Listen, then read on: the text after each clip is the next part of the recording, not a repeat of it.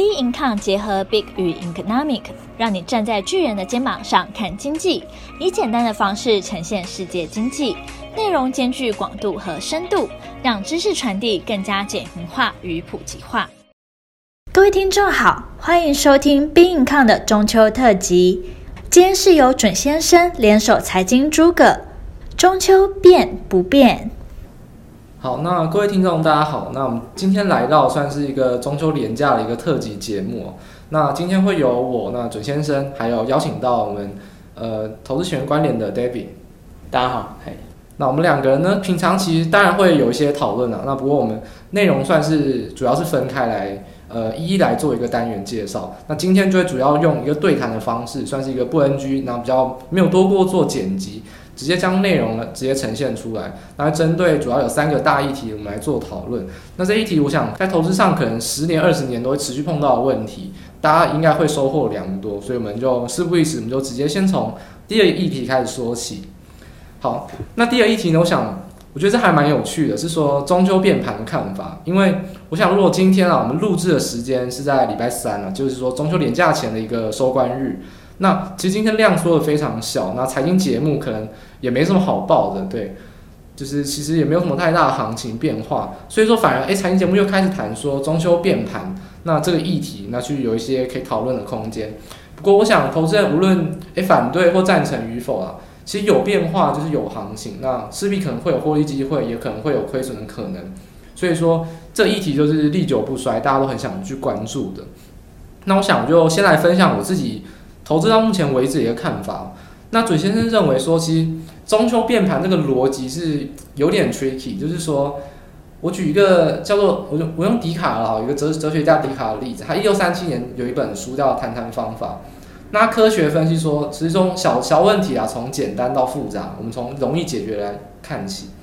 那其实变盘这种东西，我们不要谈中秋，我们先谈连假。其实连假重点就在于说，我认为啊，其实逻辑上就是别人在开盘，但我们放假。诶，所以回来的那个瞬间的第一天，往往就会有一个缺口的力量，因为可能要一次反映了，呃，像我们可能会少了三个美股的交易日，这样子一次的去剧烈变动，所以一次反映这些这段期间一些消息啊，那当然是会有一些比较剧烈的变化。那行情无论是往上或往下，那当然都可以被称为一个变盘，或者说呃拿来去讨论缩嘴的一个议题。那尤其是说目前二零二零年在选前这段期间去放中秋连假。事实上是现在的行情，其实感觉起来是没有涨没有跌，但其实震荡非常剧烈，所以还是反映到财务学大家交易心理上，就是说，只要面对未来其实大幅不确定性的出现，往往大家也是会以利空反应为主。所以说变盘，大家其实往往大家也是，其实应该说市场大部分都是多头力量为主，所以变盘大家是更担心下跌。那往往这个不确定性，或者说一些比较剧烈震荡的反应，又是利空反应的话。那其实大家对盘势上就会常常称呼变盘，甚至会害怕下跌，甚至会保守观望这样子一个看待。那不过反过来回答就是说，其实实质面上，那产业或局势没有什么太大变化的话，其实可能回来之后这个缺口一两天之内还是会恢复到一个正常水准。也就是说，那我们往可能一年前来看，那我们春节其实也多休美股很多天呢、那大家可能也会那时候也会担心啊，可能因为那时候有武汉疫情的发生。不过现在来看。其实美股跟台股又重新回到一个联动，所以说这其实还是一个比较，我认为是一个短线上但会有一个缺口出现。那比较害怕风险性资产的人，会放害怕风险的人，当然会可以减少部位为主。但事实上，这个一两天之内就会马上回复，我觉得也不太需要过度担心，或者说过度在这个议题上去多做琢磨了。那过度去恐慌之下，其实造成筹码更混乱，去自己吓自己而已。所以，这是我目前对于中秋变盘的一个我主要认为看法，从一个逻辑上跟交易心理上去分析。那不知道 David 就是在呃法人圈可能待过十年以上，甚至在更之前有很多的投资经验，怎么样一个以经验者来看，一个专业机构来看，中秋变盘对投资人甚至对法人机构整个交易结构上，诶，这长久下来经验大概是如何呢？好，谢谢啊。呃，怎么看变盘呢？首先，我觉得会不会有变盘？会有。原因在哪里？原因就是一个所谓的预期心理，所谓的节前节后的一个预期心理。所以呢，我们的角度怎么看？哈，其实基本上来讲，呃，我们可以可以从台股的整个结构来看，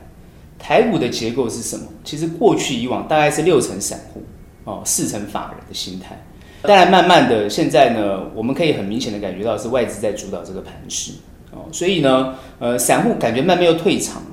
可是现在目前感觉呢，目前的这个比如说一万点以上的行情的话，我们现在看到的就是，哎，散户慢慢就增加了，又进来了。所以通常所谓的节节庆的变盘或者节庆的这个东西，通常是针对台股这个特色，就是散户。好，其实每个国家都会有哦，每个国家，包含像 Christmas 啊，像美国，他们都会有这种所谓的一个一个节前节后的这个状况，就是针对他们当地的这个投资人对于节节前节后的这种一种期待感，也就是这是投资心理的一个状态。所以我们怎么看？其实对于长时间在市场的法人来讲的话，基本上来讲是不看节庆的。其实投资这种事情，他们是不看节庆的。但是法人的操作会利用这个节庆，哦，等于说利用这个节庆来做操作。所以有时候呢，它会助长或助跌。我们常常会觉得说，其实基本上来讲，散户在做助长助跌。其实节庆反而是外资法人或是呃法人机构利用散户的心理。在做这个呃，等于说利用他们的这个心理在做期待，也就是说，利用你会觉得是一种呃，不管是对空或对对于这个多的一个看法，刚好卡在这个节庆的前后，他们在这个地方就会开始布局跟操作。所以很多人会问说，那有没有这种节庆的这种变盘的这种状况？我就说会有，哦，会有。很多人会觉得没有。哦，就这个只是拿来说嘴，但我我我我肯定这句话，因为说嘴这件事情本来也就是一个利用心理的状态，所谓的多空的想法啊，来这里市场上去模糊它的一个焦点，这就是所谓的说嘴概念，它会去模糊或是带领风向都有可能，所以投资基本上来讲也是一个风向的概念哦，所以我们在观察，比如说最近很多很多议题啊。好，比如说散户关注的啦，或是法人关注的，都在带风向，大家都在带风向。那只是说谁的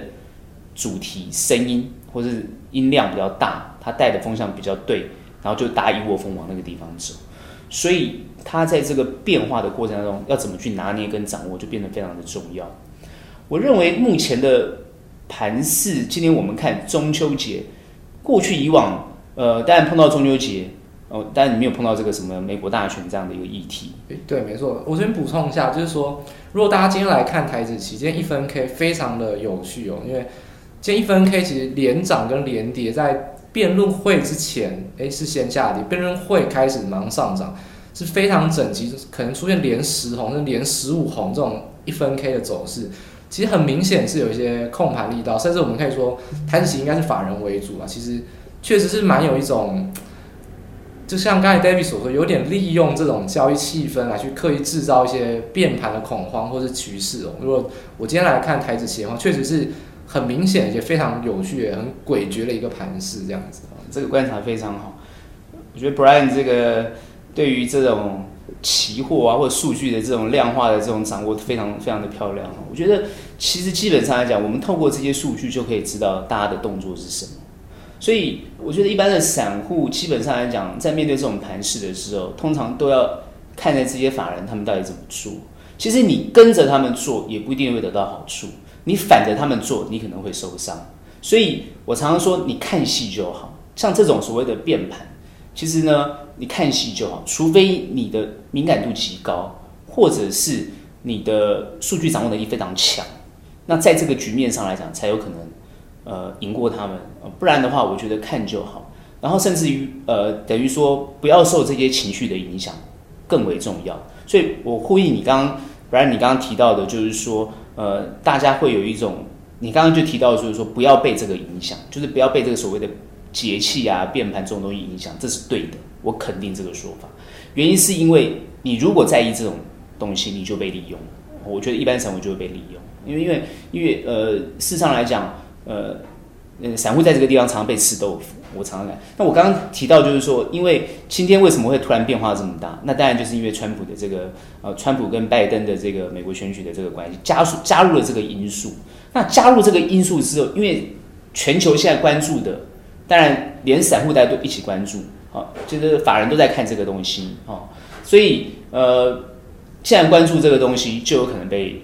利用来掌握这个所谓的投资心理的这种局面。所以我现在我们现在观察就是说，我会呼应呼应 Brian 跟等于说跟大家提到就是说，大部分的投资人尽量不用太 care 这个状况。所谓的节前，我的建议通常都是尽量清空自己的手上的部位哦，因为你不懂，你就尽量不要不要去碰触或去。跟着跟着这个去操作或闻鸡起舞，但是如果你有部位的人，但是你的部位又可能这位阶不会太高或等等之类的，那当然你可以，有些有未来性，你就持续持有，你也不要动它。也就是说，不要被它影响，这是我下的很重要的结论。OK，好，那谢谢 David。其实，对刚才有谈到结论的部分，其实针对于比较实物上的操作的话，我觉得我也是比较类似赞成这样子。我觉得可以用四个字来概括。如果节钱的话，可能你就是要用四个字，可能像只出不进。就是如果你手中的股票可能是比较低档，甚至是抗跌走高，那当然你可能可以找个卖点。甚至如果它今天锁涨停，那当然你还是可以持续续报是没有问题的。那当然，如果这档股票可能其实也并没有什么量，并没有什么动能，也并没有什么太大的一些利多机会，那反而还不如就是把它出掉。所以我觉得只出不进这四个字可能会是给大家变盘上一个大概上一个概念。我想变盘不是中秋啊，那可能。会不会下个礼拜国庆连假又说国庆变盘了，甚至还可能讨论说，这非常有可能。对，是不是国庆总统？哎，可能外交上最近也很火红，海峡两岸，甚至马上也要进入到年底了，那可能会有圣诞节，甚至还有像是春节等等。其实变盘这种也是周期性嘛，就是每年都好几次。那大家也是不妨就是在实战操作中也慢慢去体会这些变化。就我们这边是。算是从理论上还是从一个交易逻辑上给大家一个参考。那实务上的话，大家去慢慢体会，应该会感受得到，其实大家散户上真的不太需要做这么恐慌啊。那这应对策略其实没有这么难，大家冷静下来，其实是应该可以在投资市场上不用太过去躁进是没有问题的。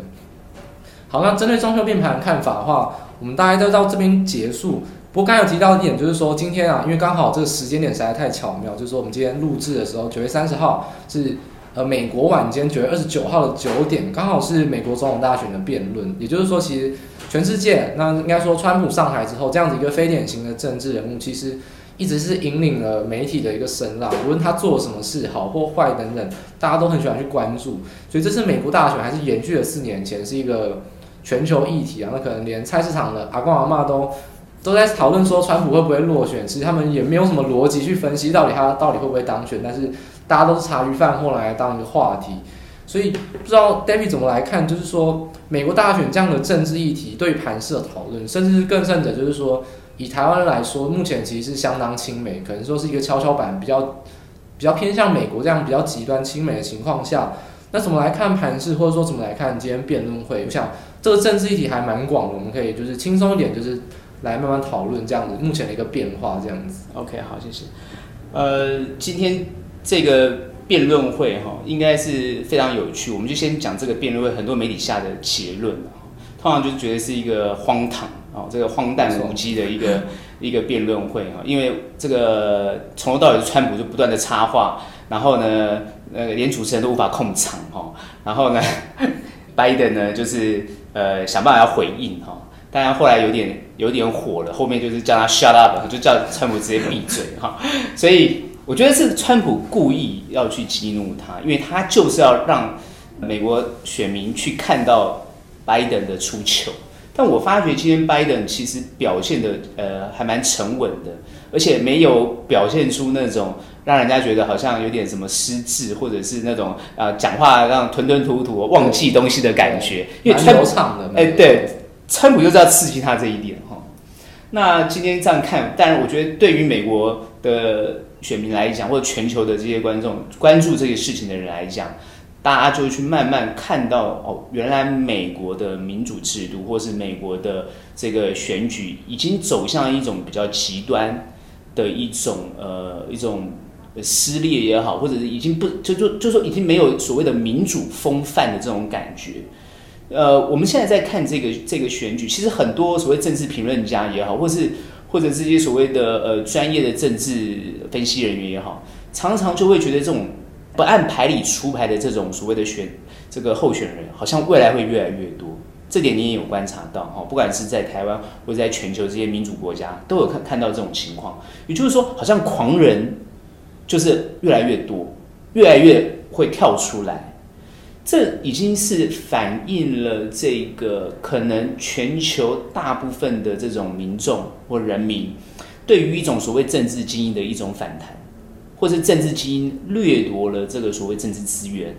我觉得任何的资源的一种反弹，所以几乎就是好像谁狂我们就选谁，谁谁是小丑我们就选谁的这种感觉。我我觉得今天这个美国的辩论会已经充分凸显出，好像像 Joe Biden 就说，我不想跟小丑小丑讲话，对不对？就你就是完全是一个小丑。川普就说，我就是一个小丑，So what？因为选民喜欢小丑嘛，对不对？他本来就是那个 talk show 或是那种那种这个这个以前他本来就是那个呃 You are fired，就是那个那个谁是谁是什么这个谁是接班人？哎，谁是接班人？还做了好几季。其实我在其实这个节目还蛮久，就是题外话，就是其实。首先，其实从小时候就看到这个节目，所以其实对川普也是从小看到大这样子，霸气总裁啊、哦，这种感觉。所以我觉得他就是引领了一种所谓的好像明星哦，所谓的网红，他是过去的网红，叫媒体红人啊，现在我们大家称为网网红，好像总是能够激起民众的一种内心中的一种。我们说 a passion 也好，或者是 exciting 也好，就是这种感觉。然后呢，就去做了一些他们的行为，不管是理智人看是这很不理智的行为，他会做；或是不理智人也觉得，哎，你你怎么会做这个事？哎，你就做了。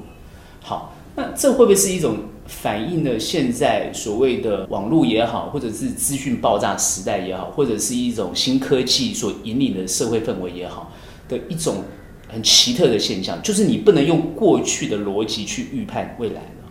也就是说，过去大家所坚守的一些所谓的规则，或者是一些一些方法或规范，好像呢也都不存在了。好，目前我我很很强烈的透过这次的这个选选举，呃呃选呃选举，或者透过这次的这个辩论会也好，我们去看它就是变成这种感觉。那当然，很多政治评论的专家，他们也有这种发现，就是说。它是一变成是一个极度不可测的情况，所以在一个不可测的情况，或者其实我今天看这个他们这个辩论会哈，他这个辩论会其实没有什么太大的变化，就没有什么没有什么太大特色，就是川普就是川普，拜登就拜登，就是他们在选举的过程，他们就是一样的表现。到今天的辩论会，他还是一样的表现，没有变。所以后来他们在呃辩论会结束之后，在美国会做民调，那拜登他还是五十趴。然后呢，那个川普大概四十几趴，四十二还是四十三，大概就是差不多也是七趴到八趴的这个 range，所以看起来还是没有变，民调没有变，也就是说，选民也知道，就是这个这个这个没有变，没有变的情况下，就就是说，其实美国现在是一个很明确的，是一个五五坡的一个局面啊。川普他的目的是什么？他在急于抢，应该说他的他复制跟四年前一样。好，他复制跟四年前，跟他的那个呃，Hillary，就是在这个选举选战的过程当中的最后的结局，他会赢。他在复制，为什么？复制什么？就是第一个，他要最重要是他要抢这个呃选举人票，好，因为他知道他总选票一定会输，尤其加了这个邮寄投票，他知道他会输，但是呢，他就想要抓这个选举人票，所以呢，摇摆州变得非常关键。好，当然现在目前看起来摇摆州都还是拜登赢。对，应该应该说，基本上只有德州这个比较大的摇摆州是被拿。其实德州也不算是传统的摇摆州，对对，它其实都是共和党。对，过去我们说六大摇摆州，其实主要都还是没有拿回来哦。对，主要目前还是比较落后的情况。对，所以呃，基本上来讲，就是说，在川普而言的阵营而言，共和党其实一直想办法去把这个票源去抢到，然后努力去扭转或者复制四年前的局局面。但是呢，目前看起来声势，包含我们今天看美国股市的这个盘势，其实我们从这个角度，我为什么会这样分析？同时间我会去看华尔街的态度，像华尔街马上就会做一些分析出来，然后一些分析人就可以开始做一些他们他们分析的角度，就是很明显的感觉出来，就是说大家在这个地方出现一个所谓的观望或者是偏空的看法，这种感觉已经有出来了，但是不敢偏太空了，因为他们知道后续。可能呃，川普还会有一些政策或动作，但是呢，透过这一次的这样的一个目前状况，现在目前看起来是焦灼，然后民主党会胜的这种局面。按照现况去观察是这样，但是要他们去预判，他们也很难。为什么很难？我们就看我们就看这个盘势就知道，就是说，像今天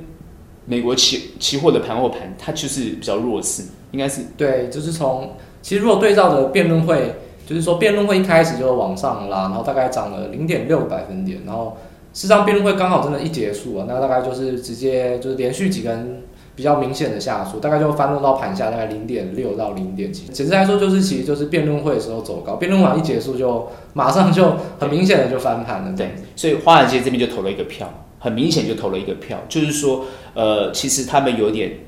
忧心。我认为华尔街的忧心跟全球投资人的忧心不在于这个川普当选或是拜登当选，不在于这个。我觉得他们所关切的，包含我们所关切的。我们这个投资圈所关切的，应该是乱局，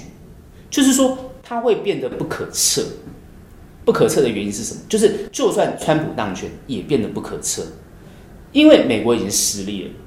不管是民主的价值丧失也好，或者是白人黑人或者种族议题也好，你去看他们讨论的议题，其实是一个撕裂的议题，是一个非常冲击非常大的议题。其实。呃，我看他们在辩论的过程当中，针对那些议题，但就是啊，都讲一些他们本来都平常会讲的话，并没有太多特别一些的东西。虽然主持人去问我，我特别观察到，主持人去问那个川普，就是说，拜登他们就是支持这个黑人密也是密嘛，这个这个这个活动，然后主持人就问川普，就是说，那你觉得那个白人至上这个这种组织对不对？好，你要不要表态一下？好，那川普后来是有表态，他说他当然是不支持，就是也是反对的。而这种他是，但是他就是比较含糊。所以我我们可以感觉得到，就是说这个议题，一个冲突的议题，在美国还是存在，而且它会撕裂美国所谓这样一个民族融合的一个美国精神。这是看到，这是我们所看到的一个撕裂的美国。这个撕裂的美国，它能不能够呃再起或者重振经济？这是。所谓大家忧虑的地方，只要有忧虑或不确定性，盘势就不会好。所以它只要方向不确定，它那个震荡的情况就会很严重。所以我们现在可以看到，不管是美国的盘势也好，或者国际的盘势，它这个震荡情况都非常的大。你看每个国家一样都是这样，这上下点数都非常的高。一般的投资人其实在里面就是很难获得到利润。所以呢，呃，甚至连法人机构都会受伤。为什么会会有这种这种情况？我可以很明显的感觉出来，就是说，因为政治的不确定性提高了，就算是今天选举有了结果，都有不确定性。因为这一次我特别注意看里面一个很重要，我之前在 Podcast 的我也有提到我的看法，就是我特别关注的是什么？我特别关注就是这个邮寄投票这件事情。好，那针对邮寄投票这件事情，已经做了很多的很多人做了很多的分析，我觉得有些分析也相当的不错。特别针对这个邮寄投票会造成的混乱问题，也就是说，呃，今天那个主持人有问，就是说，好，那邮寄投票这件事情，哦，那你们候选人怎么看？拜登讲的很好，他说，不管结局是什么，我都尊重这个结果，而且我也承认这个结果。好，他的意思就是反讽那个川普，他不会承认。好，但川普怎么讲？好，他说那个会造成很大的问题。所以呢，意思就是说，他按照法律走嘛。那法律其实到最后会到发大法官那边，所以他坚持要大法官，要要在他的任他的他的权力范围。他说他也是总统啊。拜登说他希望是在新的新的总统来再选这个大法官。他们已经在对这个事情做证实。对，其实路线已经清楚了，因为拜那个拜登他们希望是新的总统来推举这个新任大法官。可是川普说，我现在是总统，我就有权利来推举大法官，所以他现在就是。啊，来决定做这件事情，所以他的共和党员也是在积极的运作，赶快要选出这个法，已经找出来一个大法官了哈，你准备要投票。目前看起来，那是找一个极度保守的，哦，一个非常年轻的一个女性的法官，好，所以那一票看起来就是川普的票了，没有问题了。两边已经在积极运作了，啊，两边在 campaign 的过程当中已经在积极运作了。川普会不会决定认不认同这个选举结果？他已经讲了，哦，他的意思就是说，他认同的是一个。等于说，他就是讲法官出来决定的结果。他其实意思就是这样子，他有讲，所以游戏规则他没有必要打破，但是他把话先讲出来了。哦，我那天我上次的这个 podcast 我有讲，所以他已经很清楚，他没有说我不认同游戏投票，也没有说也没有说什么，他只是告诉大家这会不会造成混乱哦。哦，这个会造成很大的问题哦，哦而且这个会到时候决选不出谁是总统，这很大的问题哦。他一直恐吓，哦，拜登说他在恐吓大家了，哦，就是说他一直在强调这个这个这个东西，所以我我会有一种强烈的感觉，就是说一定会有一个结果出来，只是这个方法一定要大家接受的。哦，我上次有讲嘛，对，那其实现在目前看起来是已经有有个结果，就是大家没有问题要继续选啊，对不对？十一月三号也是投啊，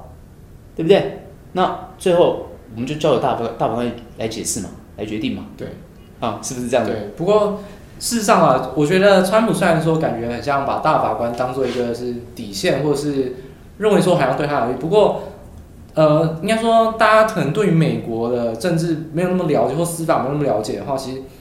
即使我们一般所分说共和党或民主党，然后他们提名各自叫做保守派或进步派，事实上，他们大法官这个这个职位真的是蛮中立的。大家不要想象说真的因为派系而有怎么样，基本上，我认为除了碰触到宗教，因为哦，呃，我想。以台湾或者说以东亚文化也是很重视儒道，就是说虽然儒我们想要儒家精神，不过我认为儒就是一个宗教啊，我们是受到儒教限制啊。那即使虽然说年轻人比较没有这样子，但依然整个社会是。那欧美的话其实很容易受到就是基督宗教，所以说基本上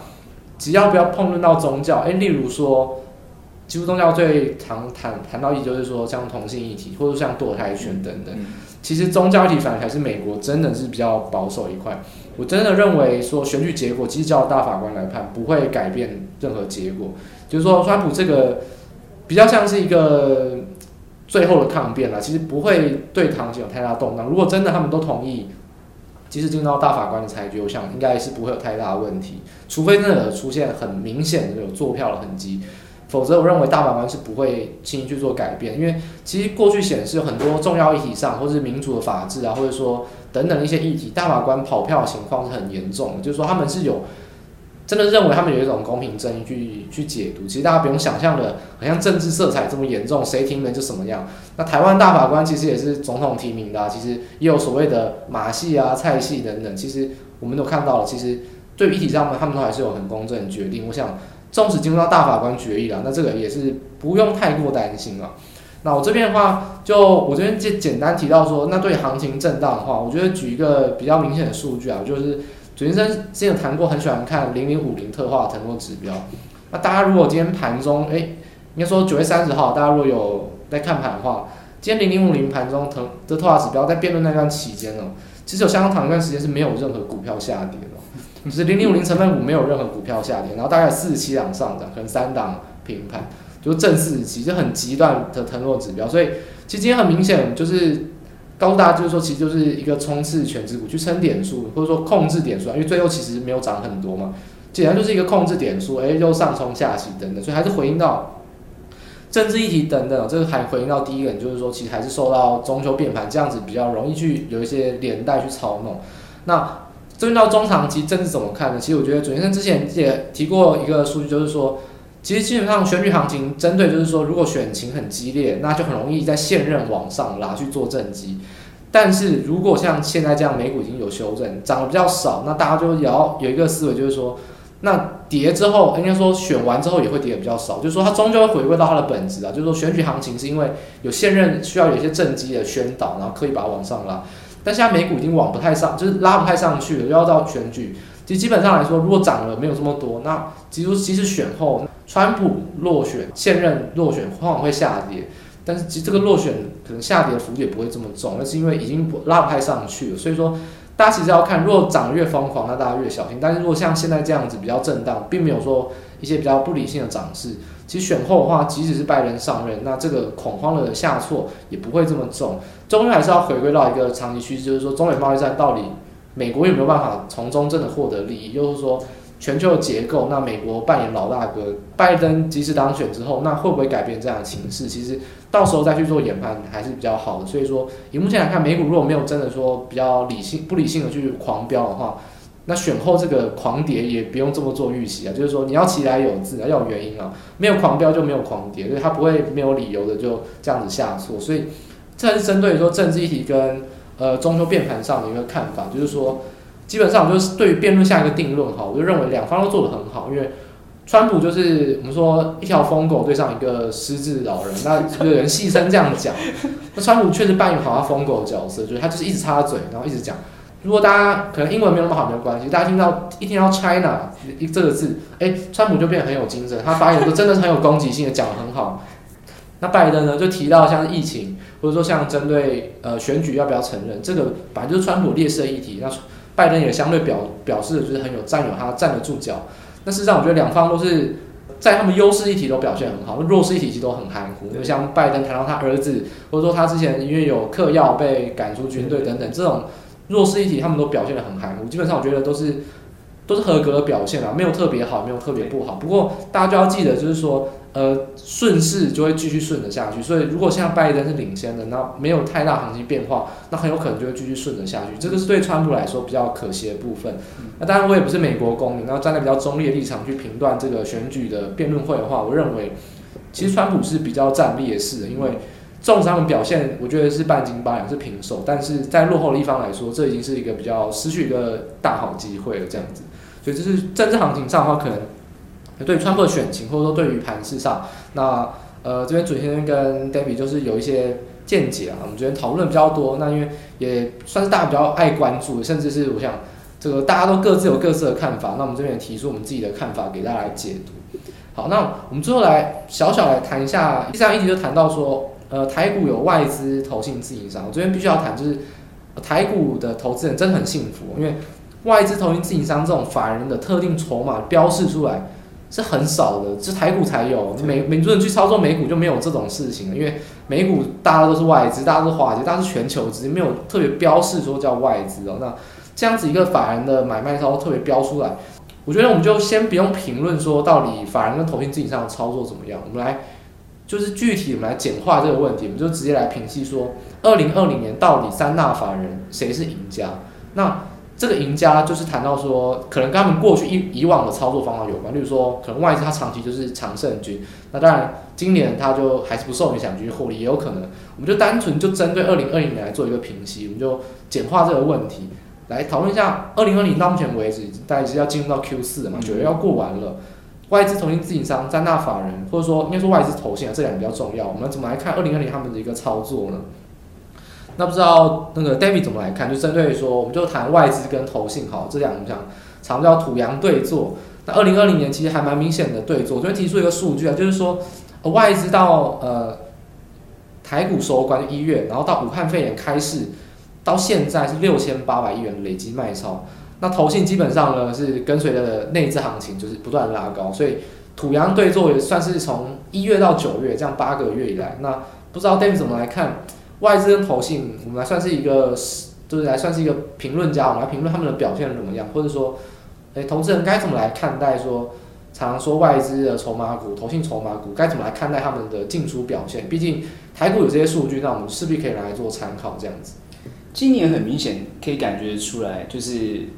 这个内资教训的外资嘛。对，这个大家都知道的状况，因为今年的行情其实基本上讲，它本来不该这样走，它变得这样走。哦，因为疫情影响了这个实体经济蛮重的哈、哦。那有些呃，包含工作的消失，包含这个呃，甚至企业的倒闭，这些东西我们从金融股就可以感觉出来哈、哦。其实金融股在承受这种这种哈、哦、这种风险哈。哦、对。但是科技股呢，受受惠，很明显科技科技股受惠。好，那全球都如此，而且从尤其从美国开始看，那台湾也是如此。所以呃，我们这样看起来就是说。表面上看起来，当然外资看起来是输家了哈，但其实呢，外资常常是从别的地方赚，大家不知道。哦，所以呃，就好像很多人喜欢讲说啊，这个外资心口不一，外资心口不一。好，比如说外资出报告，然后呢，呃，说好，然后就开始后面开始卖，出报告之后变成出货了，哎，出货。其实这个是大家不认识外资，其实外资并没有并没有这个问题，因为他们。交易的人跟他们写报告的人是不同的人，对对。那这是他们法规法律规定就是这样子，在外国他们是呃就是这样，写报告的人本身不能交易，哈，国内其实也是如此了，哈。那所以呃基本上来讲，当然写报告就是写报告，他只是参考而已，但他要卖他还是会卖嘛，所以呃不不一定他会认同写报告的人，所以所以大家不要去把这个东西弄错了。外资其实我的看法，真正赚钱的还是他们。台湾的外资，大家可能会有一种以为他们都是外国的资金。我常常讲，台湾的外资其实很多都是所谓的假外资，这是我的观察。对，就是其实反而是，呃，既然说呃外资被迫要公布外资这个，因为是不利，对对外资其实是不利的，因为他要公布他有没有进出，那反而就会有一些本土的法人，诶，或者本土的一些我们说中实或大，反倒就是说，那我也来当外资，就是。利用这个，所以说大家也不用认为说公布好或不好，那就是也会有陷阱题在里面的。没错，我我一直常常谈，包含各位如果发了我我的这个 podcast 的，我都会去谈到一个，就是说，其实股票市场哦，它是一个呃聪明人的对决市场。我常常讲，你不够聪明，你就是被血洗。好，那你要怎么当一个聪明人？哦，聪明人呢，就是。我要怎么去跟别人斗智？哦，那我要怎么样能够去知道别人的策略、别人的动态，然后我又能够提出我是什么样的对策？就是很多你必须要能够赢过别人或胜过别人，那这个就是靠很很很多你的智慧啊来去做。所以我我常常觉得做股市投资或做投资的人，他是要非常有智慧的，大家非常有智慧，而且你要看的东西非常的多，你要观察的东西非常多，要非常仔细，所以你功课要做得够。那我为什么这样提？其实你刚刚的问题是说，那到底怎么去看外资跟投信？我认为今年的投信算是不错的，因为过去呃国内的投信都是被压着打的，对，好都被外资压着打的。怎么讲？就是被人家予取予求。我一直认为国内的投信，甚至连散户都吃他的豆腐。所以呢，你们我们大家长期去观察国内的这个基金的绩效，其实并不会太好。但今年刚好碰到什么事情？今年刚好碰到我们。这个大选，那碰到大选，过去以往的大选，当然，呃，只要有大选，大家都知道行情一定会不错。啊、哦，因为呢，就是会有会有操作的这个情况在里面。今年大选刚好碰到这个是民进党的选败之后的要选总统，他们前一个就是呃县市长大叔，两年前是大叔这样子，对，大输。那大叔后来今年要就是要选举，很明显的，今年原本外资是看空的情况，会碰到疫情的这个情况，后来呢硬是往上拉，所以今年的台股其实表现的是比我常常讲，就是表现的比这个美股好啊。当然美股也是往上，因为川普要选举，所以其实两边都是一样的，搭上这条车。所以我觉得他们现在呃，不然民党政府跟这个。呃，美国好像巴黎巴迪两个人就是哥俩好的，很明显的感觉啊、哦，很明显你有看到。那这个这个就是我们现在观察出来，就是说，呃，今年的投信因为刚好跟上了，等于说搭上了跟政府合作的这个这条船，所以感觉上盘面上或是看感觉上就是好像赢了外资，但是长时间操作来观察，还是以外资为胜。为什么这样讲？目前看起来，当然外资是哦，比如说卖超多。好像他们都输，其实我们要这样看，就是说外资在操作上来讲是非常灵活的。不管你会觉得说，哎，这个是假外资或怎么样，那其实很多都是主力或中实他们去操作，其实他也是非常灵活的。他们掌握的最最新的讯息、最前沿的讯息，然后做最快的动作。你常常会觉得奇怪，他为什么在这个地方卖，他就给你卖，对不对？然后呢，但因为今年就碰到政府跟他反向做，所以呢。呃，你就会感觉得出来，就是说，他们就是有进有出，有进有出。所以今天在这个整体操作上来讲，他就算是持有它，或是出出出的出了股票，他的动作是非常灵活的。所以我常常有一个论点，就是说，你的操作，哦，或者你的你的进出，其实呢，可以多学习跟观察外资怎么做，但是你的选股不要选他们，哦，因为呢，他们都。我我不客气的讲，他们其实不大认识台湾的股票，但是他们只认识台积电吧？对，对不对？你觉得他认识台湾的什么股票？对不对？不大认识嘛。啊、哦，全球有这么多的标的让他们认识，他怎么会去认识台湾的什么什么什么股票？所以我觉得台湾的投资人不用不用太碰轰啊，好像人家一定要认识我们一样啊、哦。抱歉没有，因为就我们所知道，金融海啸之后，很多外资机构的分析师都撤出了，好、哦、像瑞士信贷就整个撤掉了。就没有外资分析师的，所以他们更对台湾更不熟悉了。哦，对，但他们可能就是哎选择台湾的券商，然后拿看报告研究研究。甚至反过来说，目前常常出具报告的非本土法人，常常是中国的分析师，而且很多是台湾跳槽到中国的。例如说，呃，有一个很有名的对苹果大师，我就不多做说明。对，他就常常被针对，因为常常会有一些先借券卖出怎么样，有一些操作行为。其实反正很多是台湾的本土法人，哎，跳槽到中国，然后再反过来去讲台湾，因为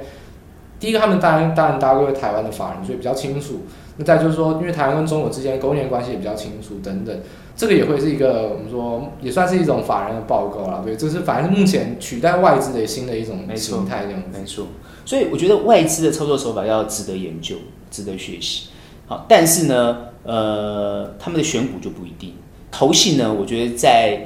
台湾的股市方面算是表现的比较稳定。哦，当然，他刚好就是搭上这一波行情。然后再加上呢，我觉得投信现在就是很努力的啊、呃，在这个制作 ETF。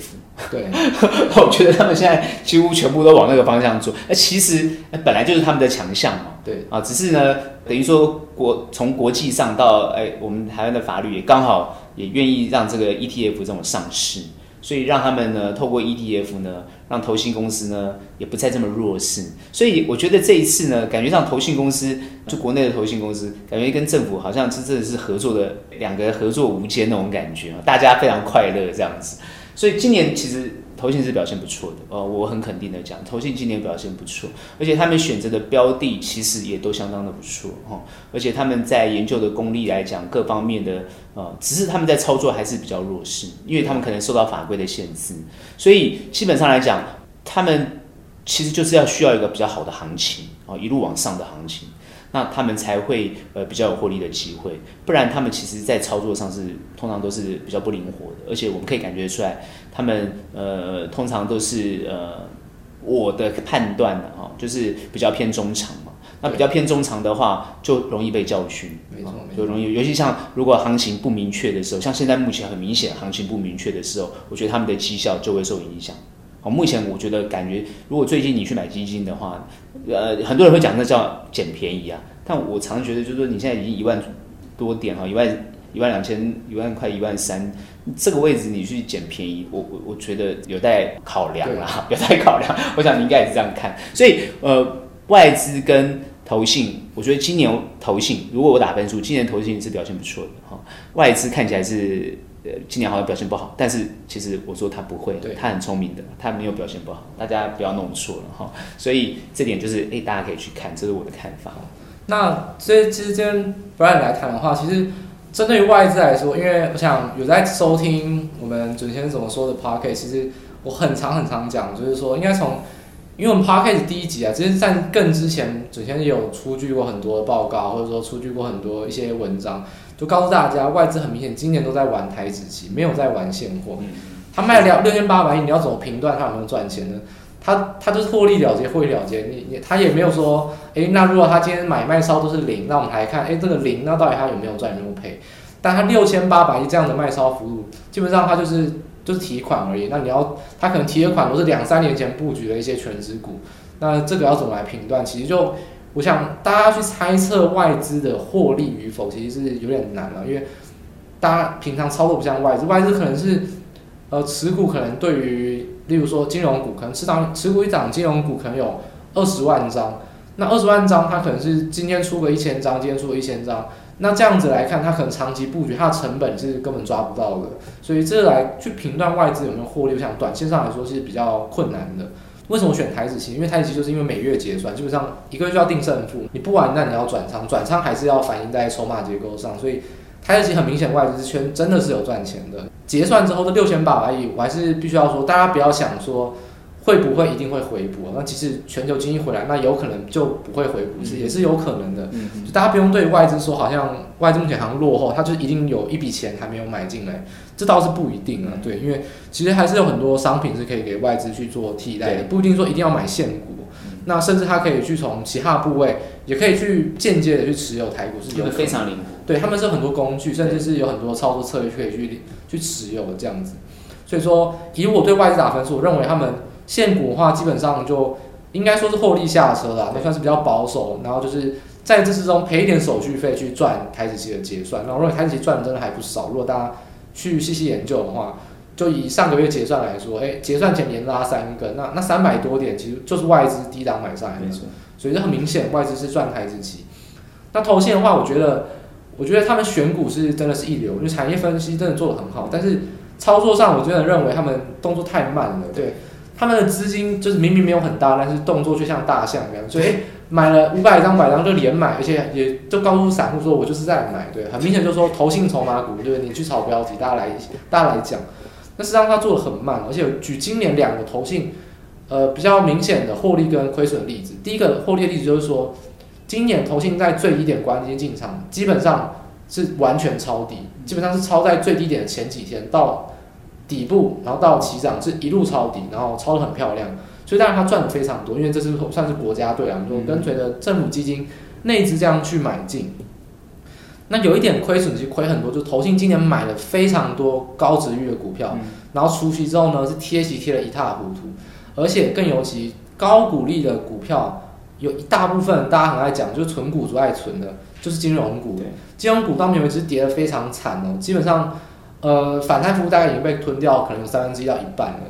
更不用说像台积电还创新高，根本没有创新高，这也是对金融股来说，所以除夕之后高殖率股票其实投信是。基本上，投信跟内资在除夕前炒作非常严重，除夕后呢，不但是没有撑撑住股价，还反而贴息，而且贴息之后呢，又默默去卖出，所以很很明显的是，就是很明显的亏损了。这个你要跟我说他有赚钱，我是真的打死我都不想不太相信。所以说，我觉得投信基本上我以这样来看，如果大盘来说，可能没有三十趴到四十趴这样子一个很高幅度的获利，那以个股来说，中小型个股没有拉到一倍以上的涨幅，投信基本上不太会赚钱。所以去看一些投信筹码股为什么会翻倍，就是因为它就是需要可能半年、一年甚至两三季才去持有。我觉得没有说特别针对个股。我觉得举例来说，前几年飙很多倍，像建策，还有去年涨入的是昌河这些中小型个股，那散热太阳都很投机的，全部都是投信一个人在低档买上来的。那法人就是跟随着去买，法人当然也有赚到钱，不过那个起头的点一定是投信先发现。所以说，大家如果要发现个股、发现产业，可以从投信的迹象去看。但是呢，如果这个产业真的没有好到会涨一倍，或这个个股没有好到会涨一倍两倍的话，我会觉得操作上你可能还是要小心一点。当然，你还是可以去从做操作，因为有投信的话，有法人就会有比较大的买卖。那有买卖的话，这个成交过程当然是流动性比较顺利，就会有涨有跌，但多空都好操作。所以投信来说，我觉得它选股当然是一流。不过操作上，我真的觉得没有到很看好的股票，你不要跟随着投信去。同进同出会比较好，没错。你真是大人去吃他豆腐都没有问题，就是高档转弱，你就相信你自己的技术分析，相信你自己的产业面分析。高档转弱，你要卖就卖，不用等到投信真的在卖，再说服自己赶快撤出是没有问题的。所以以经验来说，我觉得，其实二零二零年我对外资跟投信的看法或一个评分，我觉得